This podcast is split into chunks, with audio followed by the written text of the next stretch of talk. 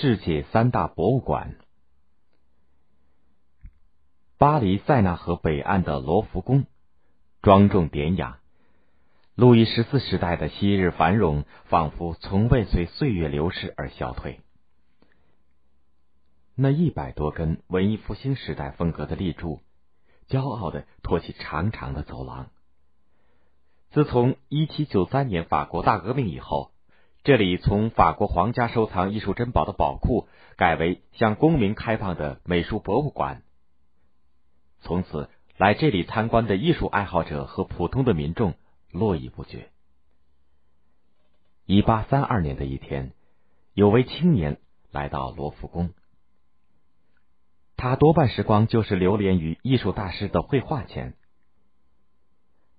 鲁本斯画面那激情洋溢的华美色调，维拉斯开斯笔下人物的高雅气度、戈雅用粗犷奔放的笔触涂抹出人体的美妙，都让他久久的观摩。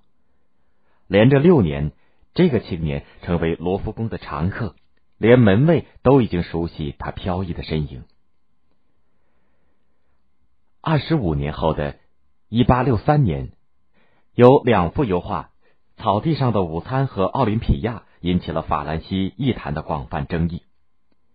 画面上女性的裸体同样柔美，但竟然冷嘲似的流露出对传统艺术的反叛气息。那两幅画的作者就是那个曾经连续六年在罗浮宫观摩大师名作的青年马奈。如今他已经成为敢于创新的画家。又过了十多年，马奈的那幅《奥林匹亚》竟然也被作为珍藏品收入了罗浮宫，公开陈列，供人欣赏。罗浮宫就是这样哺育出不少的世界艺坛名家。当然，更多的普通游客就是把这里当做观赏世界艺术精品的殿堂。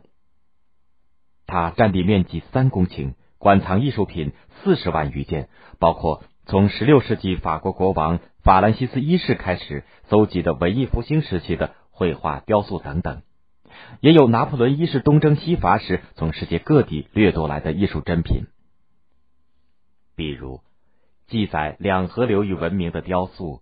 哈姆拉比法典、古希腊时代的雕塑、胜利女神尼卡等等。绘画中除了法国名家名画，还有意大利、荷兰、西班牙等国艺术大师的惊世名作，比如达芬奇的《蒙娜丽莎》、拉斐尔的《花园中的圣母》、米开朗基罗的《奴隶》等等。罗浮宫博物馆分为古代埃及、古代希腊、罗马、古代东方。等六个部分，一些著名画派画家的作品则设专门画室陈列。二战时期，纳粹德国入侵法国巴黎前，罗浮宫许多名作分散藏于法国民间各地。希特勒法西斯曾经多次想寻找夺走，最终却一无所获。一九八一年，法国实行了大罗浮宫计划，著名建筑设计师。贝聿铭设计了一个玻璃金字塔作为罗浮宫的总入口，它和古典式的宫殿形成了特殊的对比。目前，每年来这里的游客达到一百五十多万。欧洲著名的艺术博物馆还有俄罗斯圣彼得堡的埃尔米塔日博物馆。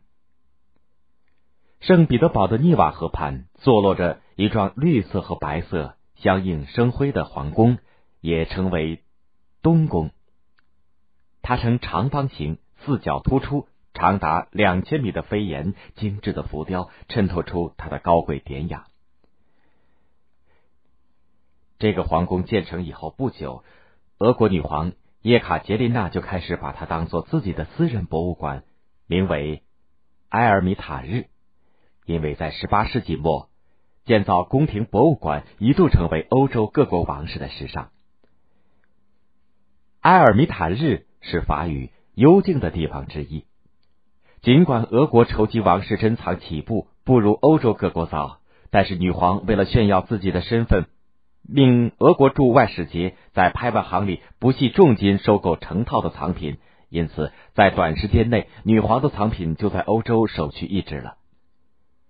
由于收藏品日益增多，原先的面积很快不够使用，于是就在东宫的旁边又造了小埃尔米塔日、老埃尔米塔日、新埃尔米塔日等多幢建筑。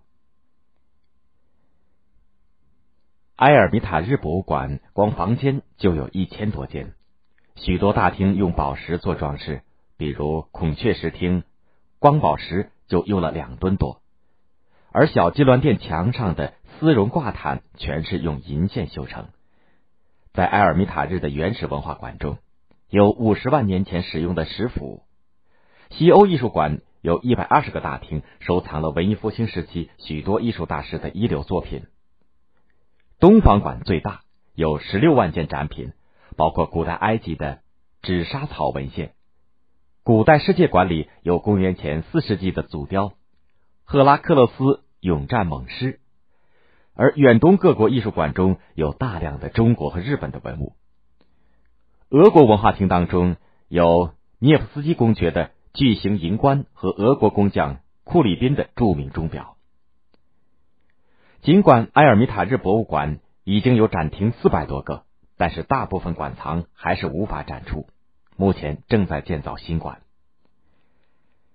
和这两座博物馆并肩而立的，还有纽约的大都会博物馆。美国纽约的大都会博物馆创办于一八七零年，该馆和纽约中央公园相邻。一八八零年以后又多次扩建，如今。展馆已经长达三百米，宝藏珍品三百三十万件。馆分为三层，陈列室约三百间。